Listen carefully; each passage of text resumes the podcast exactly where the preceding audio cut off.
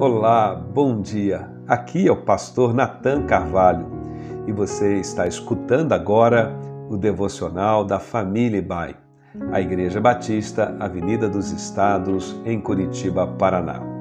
Hoje é segunda-feira, dia 3 de outubro de 2022. Nesta semana daremos continuidade às nossas meditações sobre o tema da sabedoria contida ali no livro de Provérbios.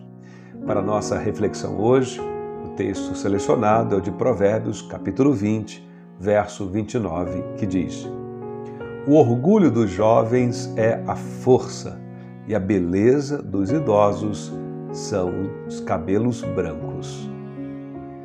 Neste último fim de semana, no dia 1 de outubro, foi celebrado o Dia do Idoso. E o idoso tem um lugar de destaque nas Escrituras Sagradas.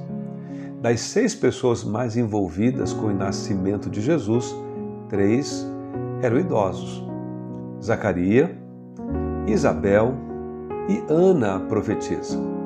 É muito provável também que Simeão, o homem que tomou nos braços o Senhor Jesus como um bebê recém-nascido, fosse também um idoso, esperando o seu momento de ver cumprida a profecia, para que então pudesse descansar em paz. As Escrituras fazem questão de mencionar a idade daqueles que morrem em adiantada velhice como uma bênção da parte de Deus. Mas a verdade é que vivemos numa cultura, nos nossos dias, que idolatra a beleza, a energia e a criatividade da juventude. De fato, elas são importantes. O livro de Provérbios honra cada período e estágio da vida humana, do jovem ao idoso. Os jovens têm uma força e uma ambição incansável que normalmente as pessoas mais velhas e mais maduras em suas idades não conseguem demonstrar.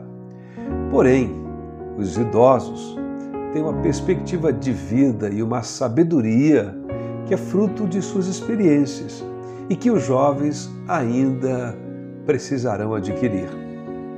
Esses são atributos diferentes que devem ser apreciados em seu tempo e valorizados. No livro de Jó, capítulo 12, verso 12, se declara que com os idosos está a sabedoria e na abundância de dias o entendimento.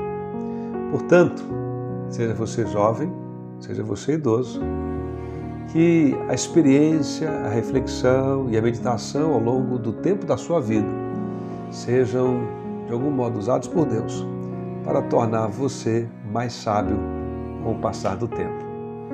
E de um modo específico, você que é jovem, a próxima vez que encontrar um idoso, fale menos, ouça mais. Há grandes chances de você sair mais sábio desse encontro. Deus abençoe a sua segunda-feira, que seja uma segunda-feira crescente na sabedoria e no conhecimento do Senhor.